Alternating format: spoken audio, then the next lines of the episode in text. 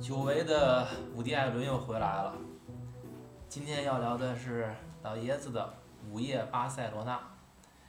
这片子呢是由里贝卡·豪尔、斯嘉丽·约翰逊还有哈维尔·巴登主演，二零零八年上映。电影呢是两个美国的女文青维奇和克里斯蒂娜到西班牙的巴塞罗那度假，在画展上结识了画家安东尼奥。安东尼奥邀请维奇和克里斯蒂娜到奥维多共度周末之后，以安东尼奥为中心，维奇、克里斯蒂娜以及安东尼奥的前妻伊莲娜形成了多头恋爱关系。在这个过程当中，伍迪·艾伦操着导演的大棒，对片中的各个人一通嬉笑怒骂。最后，美国人回到美国，西班牙人还在西班牙。每个人都将带着自己的故事，继续走自己的人生之路。这个电影呢是非常伍迪·艾伦的一个电影，从片头的开始到话痨式的旁白，以及每个人嘚不嘚的叙述。我看完这电影之后呢，虽然它是非常伍迪·艾伦，可是我觉得他在伍迪的电影序列里边，真的是我觉得水平一般。平平之作，就比我们以前聊过的伍迪这么多部片子，我认为这个片子在这里边应该是水平相对来说是最差的一个。就在我们聊过的里边来说啊，它是水平来说，我认为是相对差一些的。嗯，片子是老杨提的，哎，你既然提这个，我我不知道你的看法跟我一样不一样。我喜欢啊，这电影不是我知道你喜欢，就是说他在武迪的序列里边，那那武迪自己跟自己比，那别跟别人比。武迪的电影里差点儿是类似于像头条新闻那种，不是头条新闻，我知道他在我这里头不算次的，在咱聊过的里边呢，也不次，他不是咱聊过里边你认为不次相相对最差的一个。不次。但是呢，就是你可能觉得他差一点是，他相动相对太轻松了，它没那么沉重，它不像你像赛末点吧哈，它最后是归到沉重上，哎，你像无理之人。你像蓝色茉莉都是归到沉重上，你像他呢，午夜巴塞罗那、午夜巴黎，虽然都是午夜系列，但是，嗯，都是太轻松了，可能你觉得可能分量不够。大概是这个片子的这种戏剧冲突冲突性弱一点儿。嗯，他就是怎么讲呢？我说这个片子骂人骂的不够痛快那种感觉。他在这电影里骂了，骂婚姻、骂女人、骂艺术，也骂的够狠的。我觉得但是是没少骂，但我他就是感觉骂的不如以前痛快。他就是把自己就作为男性这个角色给摘出来了，就是说，专说你这几个女性，你们就造成我们这个男性很无辜，你知道吗？对呀、就是所以。这对这个电影，我其实更嗯，就是我这我看可能四第四五遍了吧，然后我给他标结论，我的结论是热爱女性，仇视婚姻，也跟他个人生活，我以前讲过很多次，他的生活经历也有关系。其实你像张爱玲也好像咱们老说什么朱砂痣也好，什么什么什么这个那个也好，嗯，仅限于红玫瑰跟白玫瑰。可其实在这个电影里，《午夜巴塞罗那》里，其实它设置的是红玫瑰、白玫瑰和黄玫瑰三个玫瑰，对吧？这个 Vicky、Christina 和这个 Marina 这个三个人，这三个人，而且这三个人，我喜欢这个电影就喜欢在这三个人不是简单的一种对立的性格，而是一个能够随时转换的。随时转换就是白玫瑰能变成红玫瑰，这个红玫瑰能变黄玫瑰，这个才好玩儿。因为生活本来就没有那么，就是说泾渭分明，它界限非常模糊。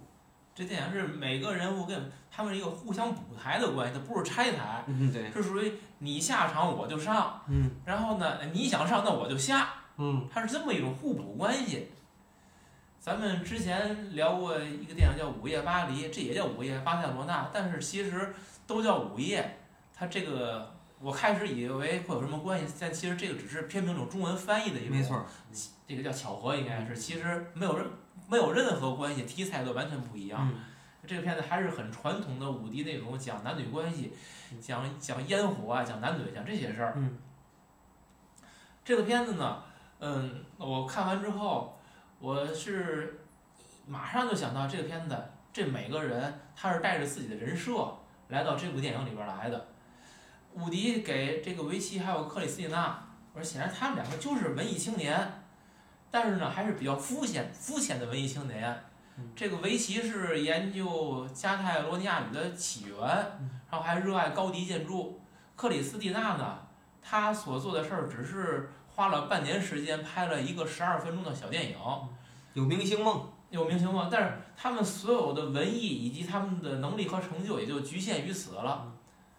安东尼奥呢，他是一个画家，但他我给他的定义是一个有良心且才华有限的画家，也也就是他在西班牙这个地方，在他自己那个文艺小圈子里边，可能有人有没有人知道他，但他距离一个真正的艺术家，其实我觉得也差得很远，他是这么样的一个人物。嗯，这里边我其实最欣赏的是那个谁呢？是安东尼奥的前妻伊莲娜，嗯。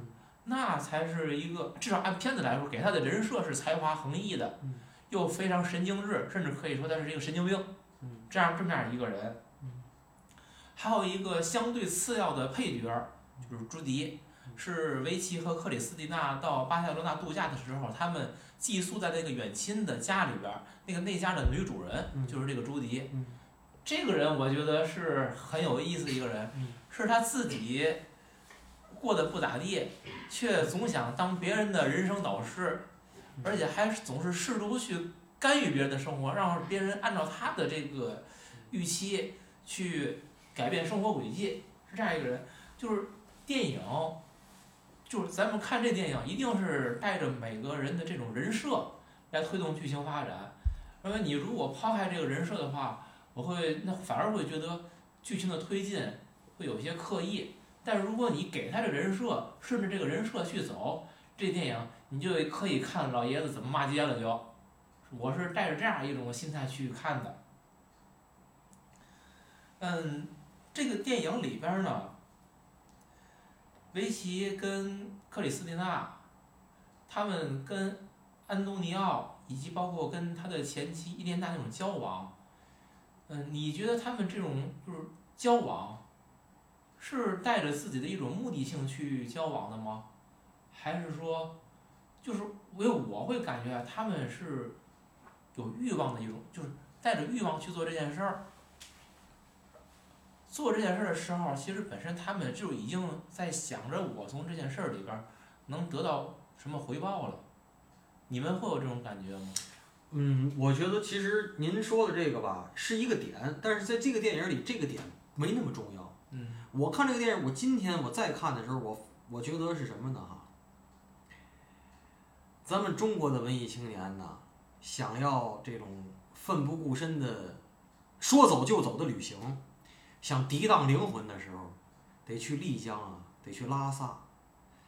这个美国的文艺青年、欧美的文艺青年想这个，得去西班牙，得去欧洲，得去看高迪的建筑，得去看米罗。就是当这个文艺女青年踏上了一个这叫什么心灵奇旅吧，或者说什么涤荡灵魂的旅行，说走就走的旅行的时候，她的所有东西带光环儿。伍迪·艾伦损的内容之一就是，当你踏上这种说走就走的旅行的时候，你是不是都是上来就尤其那 Scarlett Johansson 演的特别好，就是那种就是倍儿兴奋，然后也不知道因为嘛兴奋，反正就是看嘛都行，看嘛都对，什么怎么都行那个。你想想当初咱们刚出去旅行，比如说第一次去拉萨的时候，第一次到丽江的时候，第一次到大理的时候，你有没有他这个状态？二十年前你不用说到那儿，我收拾包的时候都蹦着呢。我说我自己的体会啊，嗯各位有没有你自己心里去找感觉？嗯当你每次出去，以前坐不起飞机，坐火车，嗯就是火车那会儿还蒸汽机车，汽笛嗡儿一响，这车一发动，你的那个心情，那种要起飞的那种感觉嗯有没有？嗯。大家自己去想。您一说这个，你知道我的印象是什么吗？我初我初中的时候坐过，呃，很长很长的火车，从天津到哈尔滨去，不敢开窗户。你知道为嘛不敢开窗户？那会儿烧煤的，一开窗户，那脸整个糊的全没沫子，脏极了，还不好洗，因为那地下全是人，你去趟厕所得跋山涉水的，你知道吗？那个那个经历。当然也是旅行，那个经历不是很好的回忆，那嗡嗡嗡。但是后来就不一样了，后来不一样了。所以我说他们，你看看见高迪呀、看见些那些街头的小店儿啊，那些东西，就是我特能理解呃伍迪想表达什么，知道吗？可是接下来咱们说，就是说你在那儿。我想接着说的就是，他们总问我说这个就是艳遇这个事儿，包括最近我看抖音看那些丽江的客栈老板说这个艳遇的事儿，他们说的我都同意。丽江的客栈老板都说说艳遇是真实存在的，呃，但是就是看你个人的魅力，还有你，尤其现在找小姐姐要微信，你不要以为真的是能，你找小姐要微信找十个要，你真有小姐姐给你。前提是你够客气，你有话术，然后你自个儿得足够，你自个儿条件也别长得太璀璨了，是真有小姐姐给你，而且真有艳遇的。可是这背后我想说的是什么呢？中国四大艳遇之地，对吧？这个大昭寺的那个白墙，我倚着经常坐；阳朔的西街，大理的洋人街，然后这个丽江这四四方街。晒太阳，这四个地儿我都不停的晒过，而且不止一次。我用我非常非常负责任的说，我只有一次在拉萨的这个大昭寺那个白墙底下遇上了一个姐们儿，然后那姐们儿看我在那儿坐地上抽烟啊，她没有烟了，找我要烟，然后我帮那姐们儿介绍了我住的客栈，然后后来发现那姐们儿喜欢女的，但是当时我看她也是很难相，我也没有任何。就是那种不好的想法，而且后来还就像我想的那样发展着。我发现他喜欢女的，除此之外，剩下的地儿啊，我真没有艳遇。可能是我个人形象不行，也可能我更相信还有一个是嘛呢？我不相信艳遇这件事儿，因为我太相信有酒托这件事儿了。你明白吗？所以就是求人得人。如果你想艳遇，我相信一定能遇得成。因为我是不想艳遇，我腻，我怕找麻烦，我倒怕再让让人骗了。回来本来出来旅行八天，然后派出所还得跟人骂两天，老找我取证去，那肯定我不行。嗯，这这个你像，我问过一些去丽江，但是我相信有艳遇这件事。去丽江的朋友，嗯嗯，不都说这个丽江酒吧艳遇多吗？酒托是真实存在的。然后我就问他们，我说嗯你们怎么样艳遇？然后应该是绝大多数，嗯，我靠，哪儿你妈有艳遇啊？基本都是这个结论，但我酒挺贵。嗯，所以这个就是回来咱们说这个电影，就是他们在巴塞罗那街头，你到底想要什么？你是不是就这个像这种青年女青年，她就想遇见个艺术家和艺术家发生点什么的？结果你求仁得仁，还就发生了。接下来呢？接下来更是我想说的。你说那胡安哈，您高看了。我觉得那胡安他所有灵感，后来他们打架不说了吗？都是找他前妻抄的。嗯，那么我就说了，艺术家有多少是真的？什么是真的艺术家？你觉得郭敬明是个作家，还是庄宇是个作家？如果从想法有先后的来讲，我认为庄宇是个作家，这个郭敬明只是个抄书匠。但当然，你也可以说庄宇都不算，就是有可能，比如说你说跟谁谁谁比的话，但是起码他是个文学工作者。那么剩下的呢？那个胡安就是那个那个哈维尔巴登演那个人，他是不是每天就在酒吧里或者哪儿，就以这个抽个烟、四十五度角望天儿这艺术家面目出现呢？然后没事儿遇见合适就给你带到工作室里头，看看我没事儿弄个大皮围裙在那泼泼颜料的那个叼着烟那个不羁的样儿呢。就像我说，我我我丽江那小哥们儿没事儿就藏族小孩扑哧扑碜大眼睛，然后就等着文艺女青年在酒吧里捡他呢。你明白吗？就是说，有可能这个艺术家在胡安那个事儿都是他的人设，而不是他本身。对就是我说，你看这电影一定是带着人设来看，不带人设这电影你会觉得很难，不太成立。这个胡安那就是叫胡安·安东尼奥，我跟老杨说的是一个人。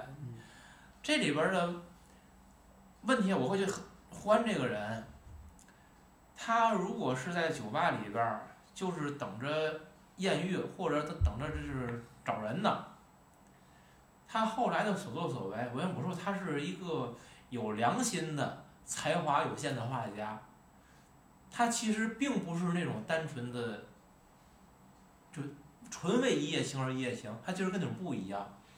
因为包括他在对维奇和对克里斯蒂娜，他说维奇马上就要结婚了，所以他们一夜情之后，他说咱们这个，就以后咱们要清晰的，咱俩不要再来往，是因为你要过你的生活，我再继续跟你来往的话，对你的生活不好。他自己其实是无所谓的，但是我觉得他就他做这个选择，他跟后来跟克里斯蒂娜，在伊莲娜回来之前，就是他前妻伊莲娜回来之前，他其实真的是想跟克里斯蒂娜在一块儿生活的，他也并不是说咱俩一夜情之后，咱俩就分开，就这个人呐，人设在我这儿有点怪。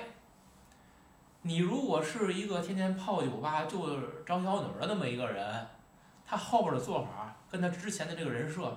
就会有矛盾，而一个打算认真谈恋爱，或者是是付出真情的那么一个人，他不到不大会到酒吧里边，他们坐着等着找人，所以这东西就是我这电影我要看下去，我只能就是接受，他就这么个人设，他就这样一个人，然后呢，他在酒吧里边遇上了维西跟克里斯蒂娜以后，那也许只是一个巧合，所以 Vicky 跟那个 Christina 他不是第一个，也不是最后一个。对，但是他这个特点是，他是他是一段儿一段儿的，我是跟你结束以后，我可能我才会就是他后来那个威奇实际说了一句话，是吧？因为你的房间又空了，你的床上又没人了，所以你又但是如果要这么说，我倒觉得道义有道，人家挺有道义的。对，我没我没并行啊，我没并，就是这种怎么说平行发生啊？但是你想，就是如果是这样的一个人。他们可能会让这个事情总是开始结束，然后再开始再结束吗？百人斩、千人斩怎么来的呀？那您来。对呀。我我很理解这个伍迪·艾伦想表达什么，我也见过这样的人，所以这个这个电影又生发出来一个东西，就是说，以前电影里头哈骗人上床很容易，现实中很难，可是今天发展成今天啊，我觉得一切都相反了。就是说，现实中忽悠人上床很容易，电影中很难。你知道为什么吗？因为尺度不一样了。政治正确现在比什么都对，都正确。可是现实中是随便的，以前不是，以前是反着的。我相信还会反过来，假以时日啊，还会反过来。那么在后面呢，你就发现了，武迪如果见着韩寒的话，武迪一定指着。就肯定那个，你知道为嘛吗？韩寒说的嘛，韩寒说的，爱是克制，喜欢就会放肆。武迪说的嘛，武迪这么多电影你看完了，你发现了吗？武迪，我给他总结是，爱就是不克制，克制是个屁。而且结合武迪他个人生活，你看他克制吗？由性来，怎么高兴怎么来。那胡安不就是吗？怎么高兴怎么来。包括他对他前妻觉得内疚，把他前妻从警察局捡回来，然后一起生活，是因为撒出去他不放心。那些他也是跟着感觉走，他是跟着自个儿心走。能明白我说的？我不认为这样他照顾他前妻是一个责任感，我不那么认为。我就认为他觉得那个时间他就应该出现，他应该照顾他，他应该管他，应该三人行。他就是跟着感觉走。安娜也同意他的观点了，真的。他绝对是这种，就是跟着感觉走，不是责任感作祟啊，是跟着感觉走。就你把他投射到武迪身上，就是这样，对吧？他作为男性来说，就是我刚才说的，就是男性我就是无辜的嘛，就是问题就是出在你们这些女性身上，对吧？本来是你好好过你的日子，你回去结婚，你非得有这些想法干嘛的，对吧？哎，你这是不对啊！但是你既然不结婚，你既然没结婚，你没跟未婚夫那嘛，那我弄你也正常，天经地义，怎么了？不对，最开始是他主动在酒吧里边儿过来跟维西跟克里斯蒂娜嗯说要邀请他们去奥维多的，是他邀请人家的，人家最多也就是看他两眼，人家可啥都没干，是他挑逗的人家。没毛病啊。就是你刚才哎，说我出招了，你可以不接招啊。他是什么逻辑他哎没有逻辑就是逻辑对吧？空窗期之这，他不就得找吗？他找到一个，这段就不空了，然后过一段。哎，老宁，你是女的，你在 Vicky 旁边，你在 Christina 旁边，我问了 Vicky，问了 Christina，她没接招，我还可以问你呀、总有接招的呀。再说这个酒吧没接招，我再换一酒吧呀。就是本本性的这个，你说欲望也好，就是男性的本性来说，他他有挥洒自己的欲望去吧？荷尔蒙，这对啊，荷尔蒙，对，这老老老杨一直说的荷尔蒙，嗯，就是这段时间他没有了，他就得到处找，对吧？找来一个，我就跟你相处，是是不是这道理？所以我接着说，我说我接着说这个武迪跟韩寒说这个事儿，我说爱是克制这件事儿，克制个屁呀、所以韩寒品味的天花板就是嘛，朗朗弹钢琴给他伴奏，他唱苏芮，对吗？这是韩寒认为最高级的事儿了。可是老武迪干嘛？武迪拍电影儿，作为一个电影工作者之外，他是去吹单簧管儿，爵士，爵士干嘛？爵士是自由啊，爵士没有爵士乐没有天花板，任何一个歌儿拿来，我也可以唱出我自个儿的味儿，吹出我自个儿的味儿。他就可以自由发挥。就是武迪认为，武迪到这么大岁数，我认为他都是认为我应该跟着感觉走，我怎么高兴怎么来，由性来。但是我的由性来是一种有品位的由性来，是我认为的由性来。他也有他的套子，但是他已经很由性来了。纲常伦理在他心里真的就是个屁。你看了这么多电影，你还不觉得吗？婚姻，他仇视，虽然他也那嘛，但是他认为这些都是个屁，哦。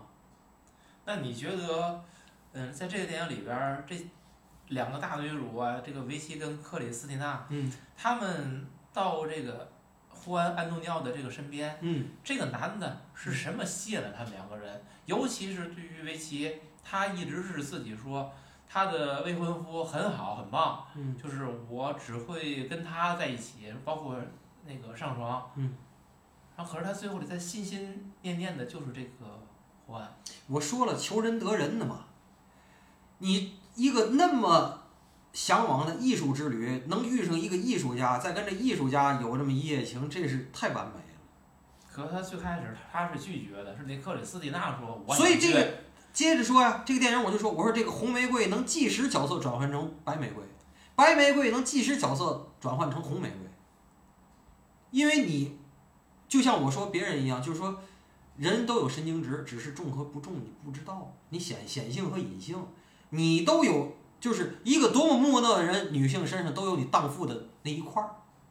多么风骚的女的身上也有她那贤妻良母那一块儿，只是看隐性和显性，或者你在某个因素或者某个人能激发出来你哪个成为显性，我就能激发你风骚那一面儿，我就能激发你贤淑那一面儿，你看你怎么激发？那回去继续啊，洗手做羹汤啊，那不是最后结尾不说我回去结婚了，我这我那个了，那继续装那个人畜无害啊，岁月静好啊，对吗？所以我真心觉得这电影挺肤浅的。不是肤浅，我是觉得是，嗯，一种人性的一种多面性，它还不叫复杂性，它是好多个面儿。对这个我我不是复杂是多面我完全同意，这个多面性是存在。嗯而这个电影里边儿告诉每个人多面性，其实都是一种表面化的多面性，相当于比如围棋，她说嘴上说跟她丈夫这么好那么好，然后呢，她其实是被她自己的这种欲望肉欲所吸引，去那个找那安东尼奥去，而这个他跟安东尼奥，他能过多久等等，以后以后会往哪个方向发展，他可能都没有考虑过，他只是当下，他这是活在当下了。不是借着这个电影吧，正好我也跟宁老师探讨一下这个事儿。咱们回想一下，别往别别别太长啊，就五年之内的生活，咱们的生活，现实生活啊，咱们身边自己的现实生活，生活没那么多深刻，生活一点都不深刻。生活是靠每天的这些日常的很平庸的情节推动的，没那么多深刻。我觉得，尤其像咱们，咱们也求人得人，咱们是想要生活平静，那咱们生活就更会不深刻。什么样的生活深刻？告诉你，跌宕起伏、不疯魔不成活的生活就深刻。就像那个佩内罗普·克鲁兹演那女艺术家那样，天天作，那绝对深刻；天天要死要活，肯定深刻。然后要再死几回让人救回来，深刻的多。咱天天追求的是平静，就不深刻，一定不深刻，一定是接孩子送孩子。今天白菜便宜就不买，就不买芹菜，哪来那么多深刻？这是生活的本，生活的真相，我觉得。嗯，我同意你说这种不深刻啊，嗯但是其实平静跟深刻不完全矛盾。嗯嗯，平静不代表你不去思考你的生活，嗯嗯，就是这种平静可能是你经过深入思考一种选但是你择后的结经果。深入思考了之后，你有可能是不能，有可能是不会，你不会代入，对，不疯魔不成活是什么？其实你是带着一种被动性的，他代入了。对你是这疯魔了以后，你是接触到那个生活的痛点了，嗯然后他是刺着你难受，嗯你知道哦，这是生活。嗯而我平静，我虽然没有进入，但我可能我会我会想象，想象之后你会觉得那个疼的话，我就躲开。我跟你说，就是我不太喜欢数学，但是我一直说这个东西，曲线是什么？什么叫深刻哈？深刻是这个低的有多低，它那高的有多高。对，咱们要的是是一个平缓平缓的，就没有深刻这件事儿，因为你没有那么高，也没有那么低。你你说你那神经经受不了那个，或者你经过那个，我不要了，我不要再经受那个了。所以就是说，我想说的是，就是深刻不现在不是我对生活的要求，或者说我对我对怎么说呢？艺术作品有可能我还会要求吧，可可是我不会主动去找深刻的艺术作品来看，你能明白吗？有我身边有好多好朋友啊，就说哎，你这个有的时候看的东西那么杂，我给你介绍俩倍儿深刻的东西，看看这那个什么这个导演欧洲的，反正肯定是欧洲的这那个，我一听我我一听我一听我一听我就我就告诉我说哥们儿谢谢你谢谢你谢谢你，我就是谢谢你。完了我心里头就觉得我我我脑直冒烟，我听着不行，没戏没戏啊。嗯，电影里边这几个人物呢，其实我挺喜欢那个佩内洛普·克鲁兹演的那个伊莲娜。嗯嗯，他他算更这几个人里比较真的，对，嗯，我就而且这几个人里边儿，想急就急，想乐就乐，嗯，就是真正就是有才华的，其实只有他一个人。那是，那几个人我都觉得是依附在他身上的，就是某种程度的一种寄生虫一样你。看那个照相，照他拿烟的那个姿势，那黑白照片儿嗯，那也是，你看他随便那么那头发那么一那么一拢，就是一下，他是很有风情的，就是那种作的人嗯，才会有风情。对这里边儿这个安东尼奥，他之所以能成为一个所谓的画家，嗯。其实是因为他从伊莲娜那里边儿学了，那别说偷，嗯，学来了人家的想法、表现方法。人家先在那儿泼那些颜料，他也跟着泼，他。是跟人家学了，然后他把这东西当他自己的嗯。然后这个克里斯蒂娜，他其实也是在伊莲娜的指导下，他自己还只是瞎照，他没他也没觉得自己照的怎么样。伊莲哎告诉你这个照的不错，然后还给他做模特儿嗯，还搞她原来用的是数码相机，嗯后来又改胶片机去去照。嗯。但是他当克里斯蒂娜认为我真的可以去把照相作为一个事儿来干的时候，实际是伊莲娜告诉他的。嗯。所以这里边真正的，我觉得人生导师是伊莲娜，嗯。她对于这个每个人的重要性远远大于那个几个男女之间他们那种建立在肉体之上的那种联系，而而最后这个伊莲娜其实是谁都并不喜欢跟他在一起的，但是有一个问题，您知道您为什么这么喜欢他吗？因为他独立，他不演，他也不迎合谁，我就是我，我就做我自己。可是剩下那些人呢，都部分的在做着别人，或者做过别人。对，而且剩下的人都在从别人很多从伊莲伊莲娜身上，然后他们也彼此从对方身上去索取东西。对呀、但其实他们索取的时候，可能自己都不知道自己能给对方什么。我就觉得那种关系就是特别单向。这这种单向其实挺真实的，是一种真实，是现实。咱们有的时候都一样，你在索取的时候，你只想的是索取。这里电影里边最讨厌的那个人就是朱迪，就是那个劝维奇，你得离开你丈夫啊，你喜欢安东尼奥，那你得找他去啊，然后还专门为他安排了一个宴会，还把他们俩都特意邀请来，给他们创造相遇的机会。我说吃饱撑的吧，关你屁事儿啊！这这这这个人多吗？这样的人。有有有，劝人离，这个那个老杨老爱说这个劝妓妓女从良，我觉得这救风尘嘛，不是救这个这个正好是劝妓女从良的反面是不是？况且你那个再再趴的再再再那个往深里扔点儿啊，呃，继续说红玫瑰和白玫瑰的话题，这是我特别喜闻乐见的。是，你觉得校花好追还是班花好追？上女好追还是中女好追？这个我用你的答案来回答就可以了。哎，你看，那个校花比班花好追，上女比中女好追，这是这是老杨一贯给我们的结论。真的，你不觉得吗？就是说，这个 Vicky 跟这 Christina 一比哈，就这么比的话，咱别说同行衬托啊，Christina 算是上女，这 Vicky 就是，嗯，中女吧，咱就说中女。这个中女浪起来比上女浪风骚，而且更豁得出去。但是她会呀、人畜无害，他会努力的收起他好多东西。最后他洗手做羹汤的时候，他一定不说他以前经过什么，干过什么。可是这些上女这些呢，她本来就是以这种大波浪、烈焰红唇、哈哈倍儿暴露出现的，她干什么出位的事儿啊，你都不奇怪；她干了规矩事儿，你反倒奇怪。可实际上呢，越是这种人呢，反倒是我老说，梦露画画很不错，还爱写诗，智商挺高。梦露的风骚是她表现出来想让你看的风骚，包括她头发的那种雅那种金黄色都不是真的，是她头发本来不是这个颜色，是她做出来的。也就是说，而且梦露是一个，嗯、现据现在的资料显示，梦露是一个就是性无能，女的性无能，她没有，她是高潮缺乏症，她没有高潮的，所以就是说，咱们认为是一个尤物，是个肉蛋，实际上有可能就是说技战术水平这块儿呢，性冷淡，哎，对，都是是很差的，就是它表现出来的可能是吧，但其实不是真的。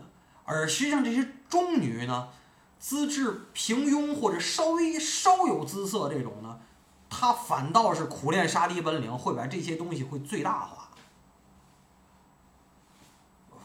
所以男的遇上这样人呢，其实是，呃，记账就是怎么说，记就是，呃，怎么说？捕获的难度啊，比上女的这种捕获的难度要难，这要难？我我我就是回头讲这个事儿啊，相相对吧，首先，这个像你所所谓的上女呀、嗯她可能会存在一个问题，就是让很多人觉得望尘莫及。没错儿，就是我觉得我没戏，你也觉得你没戏，最后人家落空了，最后他控制了，都没戏。对，都觉得自个儿没戏。有人会捡漏，其实是是的，他所谓的好追，您说的特别对。不是好追，而是因为被你们捡了漏了。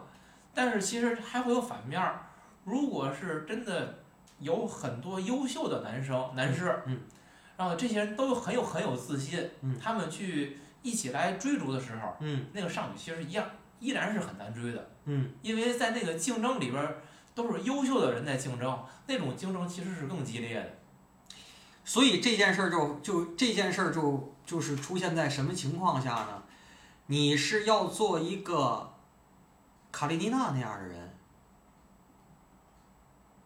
你还是要做一个埃斯米拉达那样的人？埃斯米拉达那个人，他的圈子，他也就是那个圈子。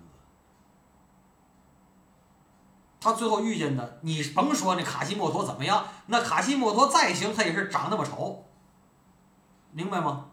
但是安娜卡丽娜拿一个有一个算一个，拿出来哪个出来，那都是上流社会。我最后倒霉，我卧轨，我撞火车去，我也是在上流社会出的事儿。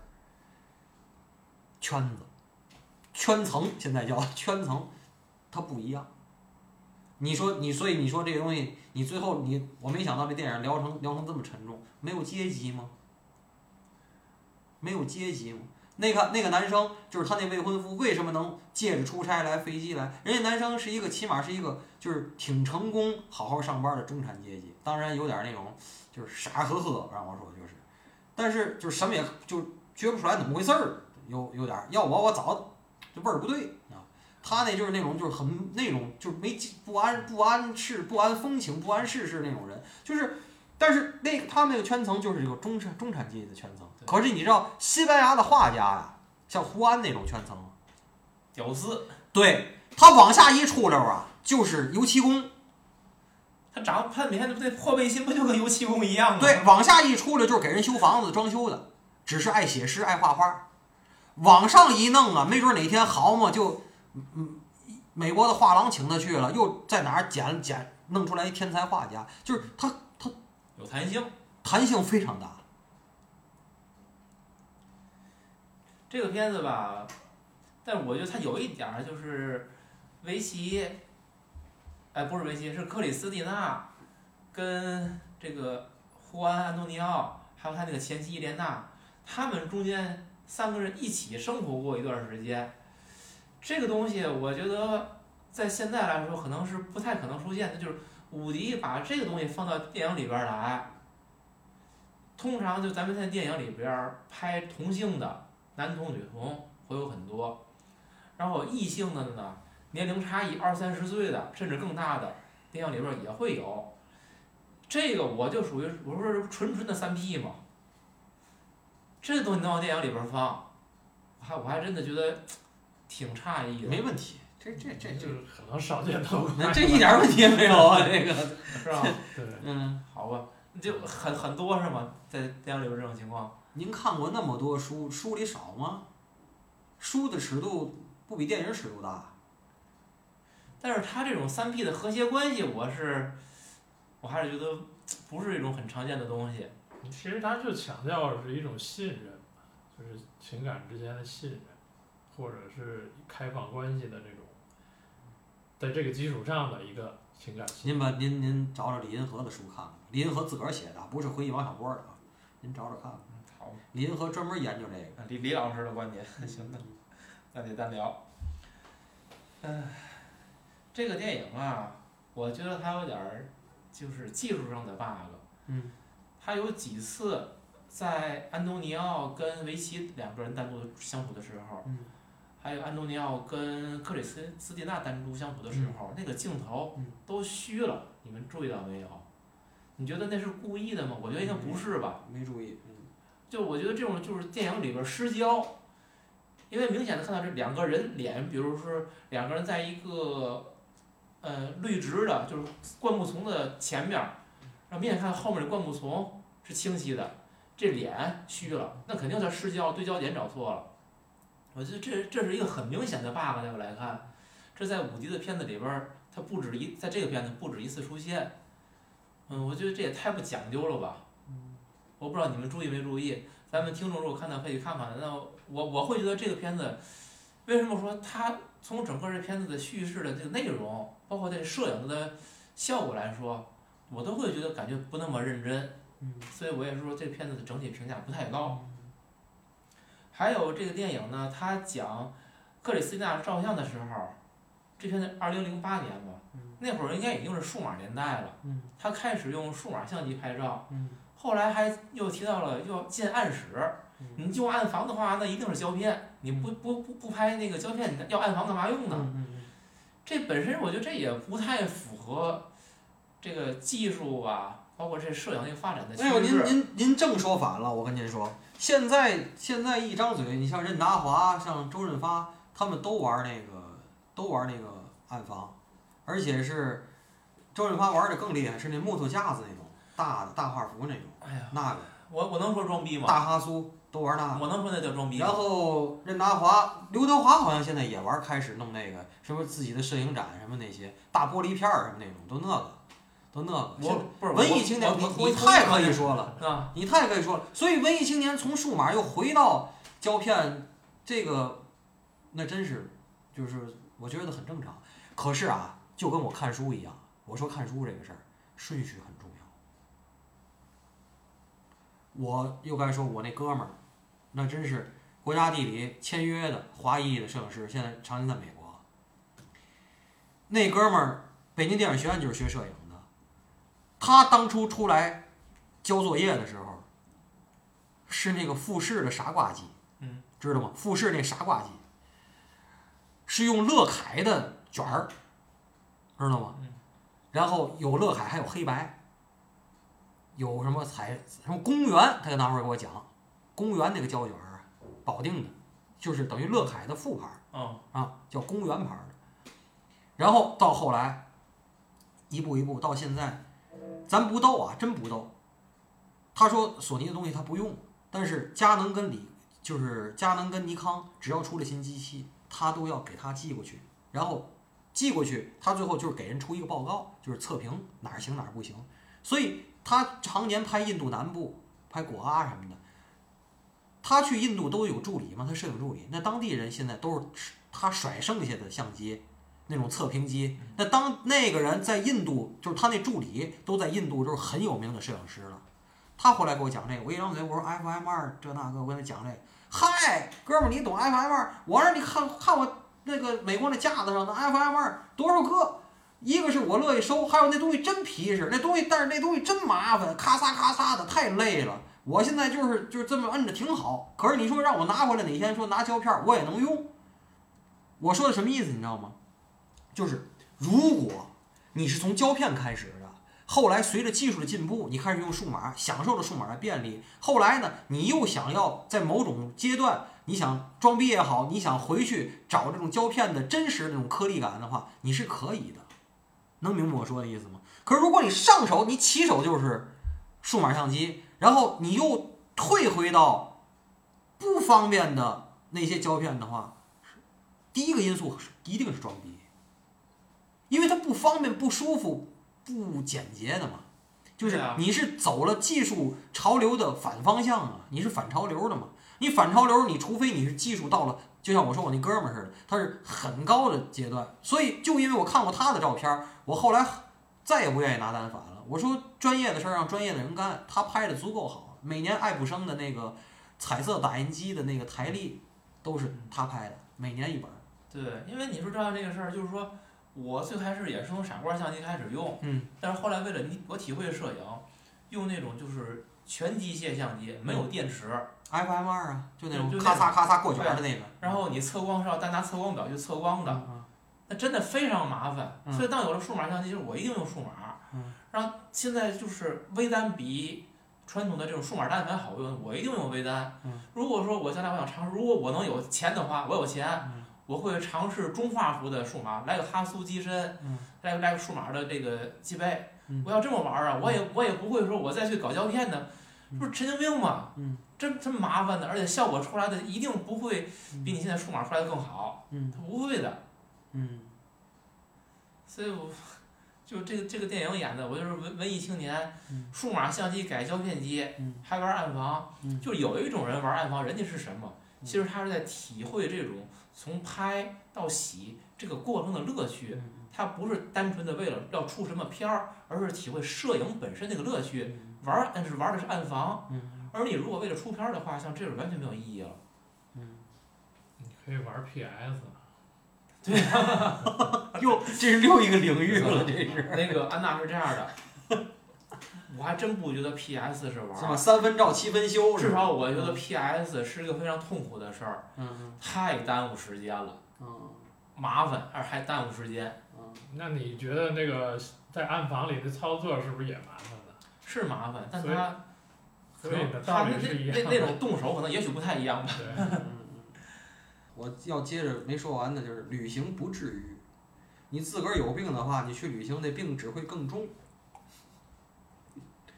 嗯，我觉得你说太好了。我想这样咱结束咱们这个今天聊天儿啊，正好呼应老杨这话。嗯这个电影的最后结尾，维奇和克里斯蒂娜他们回到美国时，那个眼神儿里边是充满了迷茫的，嗯对吧？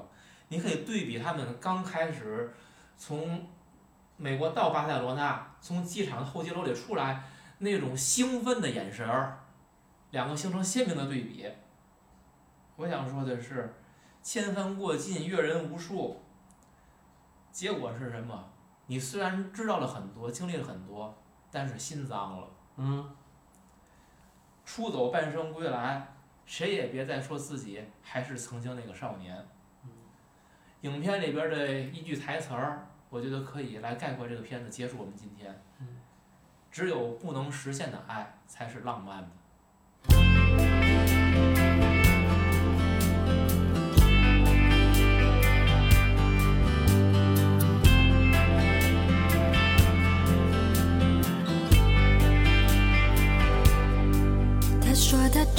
不到能爱的人，所以宁愿居无定所的过一生。从这个安静的镇，到下一个热闹的城，来去自由，从